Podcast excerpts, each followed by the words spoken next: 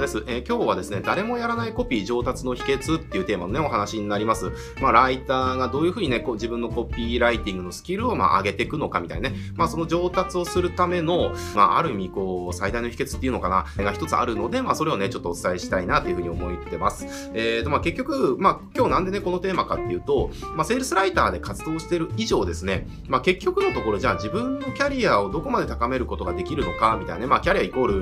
ル、まあ、その付き合う相手とかもあるし、まあ、仕事のやりがいとかもあるし、まあ、報酬とかね、あと安定とか、まあ、もろもろ全部含めた上でキャリアですよね。まあ、そうしたキャリアを、まあ、どこまで磨けるか、あの、上げていけるかっていうところは、まあ、結局のところ、やっぱりコピーを書く技術がどれだけあるかに、まあ、比例するなっていうのを、えっ、ー、と、まあ、セールスライター8年やってきて、まあ、すごくもう、こう、痛感してるというかね、実感してるというか、って思ってます。なので、やっぱり僕らみたいなね、あの、コピーを書くっていう仕事をしてる以上は、まあ、そう、ライティング技術、コピーを書く技術ね、あの、そこからやっぱ目を背けちゃダメだし、やっぱり一生そこにね、こう向き合って、あの、上達するためにはどうすればいいのかって試行錯誤を繰り返してね、やっぱそこにこう取り組んでいかなきゃいけないと。というところで、まあ、じゃあどうすればね、コピーは結局じゃあ上達していくのっていう話ですね。で、まあ、今日みたいな動画ですね、あの、ご覧になられてる方は、まあ、特にその上達に対する意欲っていうのかな、情熱がね、あの人一倍強い方なんじゃないかなっていうふうに思います。えっ、ー、と、なので、まあ、今日僕がこう、セールサイト8年やってきたりとか、あとはまあ、僕の経験としてね、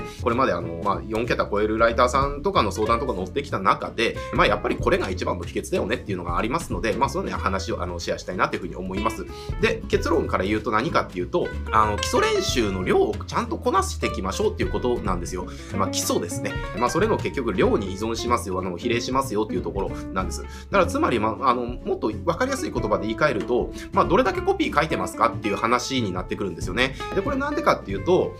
例えばですけれども、じゃあ、あなたのね、あの、もしお子さんがいたとして、えー、で、そのお子さんが、まあ、プロのサッカー選手に J リーガーになりたいんだみたいなね、J リーガーになって、その、オリンピック出てね、えー、金メダル取れるような選手になりたいんだみたいなね、いうような夢を持ってたとして、だまあ、持ってたとしましょう。で、えっ、ー、と、まあ、そんな中で、まあ、小学生とかが入れるクラブとか入ってね、まあ、なんかこう、ちょっと成長してって、じゃあ、超有名なサッカーの名門校みたいなね、えー、とこに進学したとすると。で、そこにはやっぱりそう、超有名校だから、いわば全国の、なんでしょうね、こう、振動とか呼ばれるようなね、もうその地域ではもう、なんでしょう神みたいな選手ですよね。ジュニアの選手たちがまあいて、で、そういった人たちがやっぱ名門校っていうところに集まってくると。で、そういった人たちの中のさらに振動みたいな人がその高校のレギュラーになってって、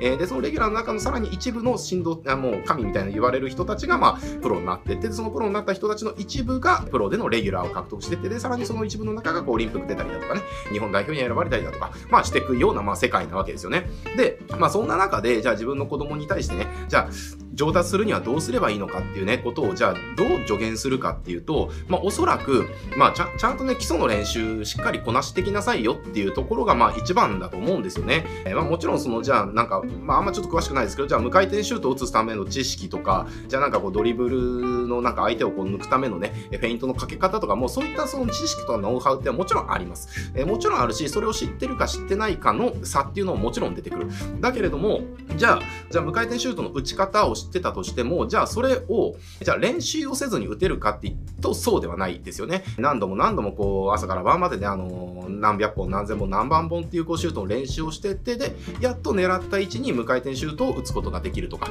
とかあとフェイントとかそうですよね、あのー、なんかこう YouTube とかであのメッシとか、なんかちょっと古いのかな、あのロナウジーニョとか、あのまあそういった選手たちのなんかこうすごいドリブルみたいな動画とかあるじゃないですか。で、ああいうの見て、で、ああいうドリブルをやっぱやれるようになるのって、じゃあやり方が分かったとして、じゃあやれるかって言ったらそうじゃないですよね。もうなんか足にボールが吸い付くような感覚になるぐらいまでひたすらドリブルの練習をするからだからあのドリブルが実践の中であのポンと出すことができるみたいなだつまり何かっていうとそれをできるようになるための練習をどれだけやりましたかっていうところが結局はそのコピーを上達させるためのやっぱ最大の秘訣っていうのかなになってくるわけですよだからもっとですねちょっとあの夢のない話というか言葉で例えるとまあ基礎練習どれだけの数やったかどうかみたいな話なんですよねだからね結局多くのライターさんとか、まあ僕とかもそうなんですけれども、となんていうのかな、やっぱコピーを書かずして上達はないですよ。だけど、ほとんどのライターさんって、あの、コピー書いってる方、ぶっちゃけ少ないなっていうふうに僕は思います。例えば、なんでしょうね、ご相談された時に、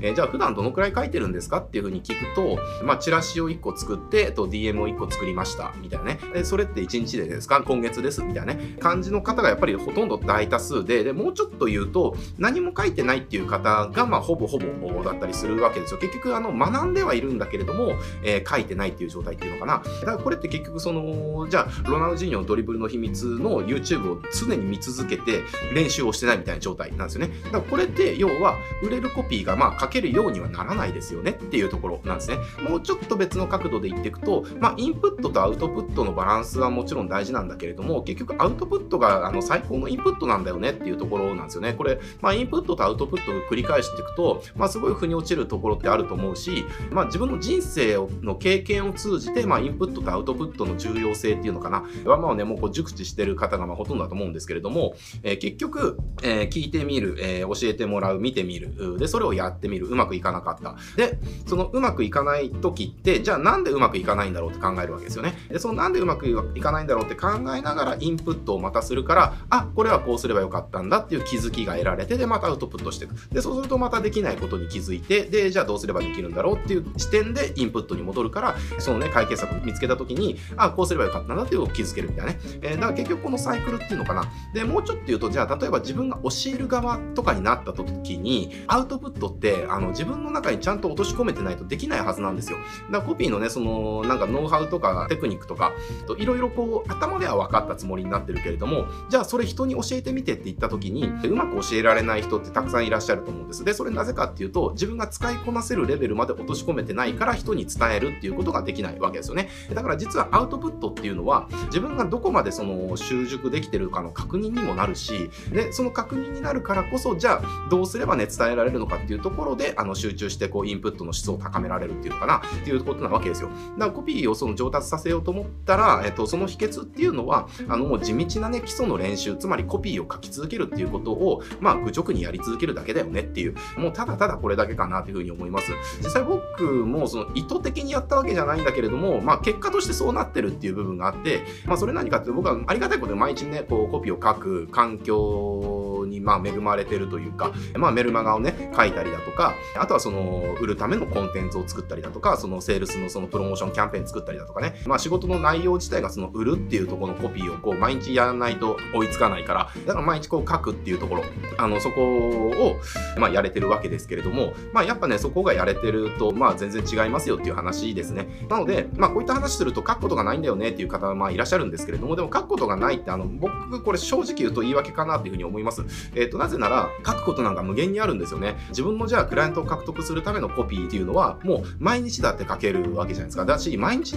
でも書きたいはずなんですよ。本当にクライアント取ってきたいんであればね。とかそうだし、例えば自分のリストがいるんであれば、リストに対するそのメルマガを毎日書くとかっていうところで書くっていうことをやれるし、まあなんならね、そのクライアントに提案する次の施策のコピーを書いて、え、見せるとかっていうところでもや書けるわけですよね。えー、っていう感じで、やっぱりその書くことってていうのはないことはない。あの、必ずあるんですよね。えー、だからそれをやっぱやるかやらないかの差でコピーがどれだけ上達するかっていうのはね、変わってきますんで、えー、ぜひライターの方はですね、あのー、まあ、今日ちょっと、まあ、人によっては不都合な話だったとは思うんですけれども、ぜひ書くっていうことを受け入れてですね、えー、で、そうするとやっぱりコピーの上達っていうのはそのスピードやっぱ早まってきますのでね、ぜひコピーを書き続けるっていうことをやってみてもらいたいなっていうふうに思います。はい、えっと、じゃあ今日ね、これで終わってきますけれども、このチャンネルですね、ライターさんの方にこうしたライティングのノウハウの話とか、えー、たくさんしておりますので、ぜひチャンネル登録して他の動画もチェックしてみてください。はい、じゃあ今日これで終わってきます。ご視聴ありがとうございます。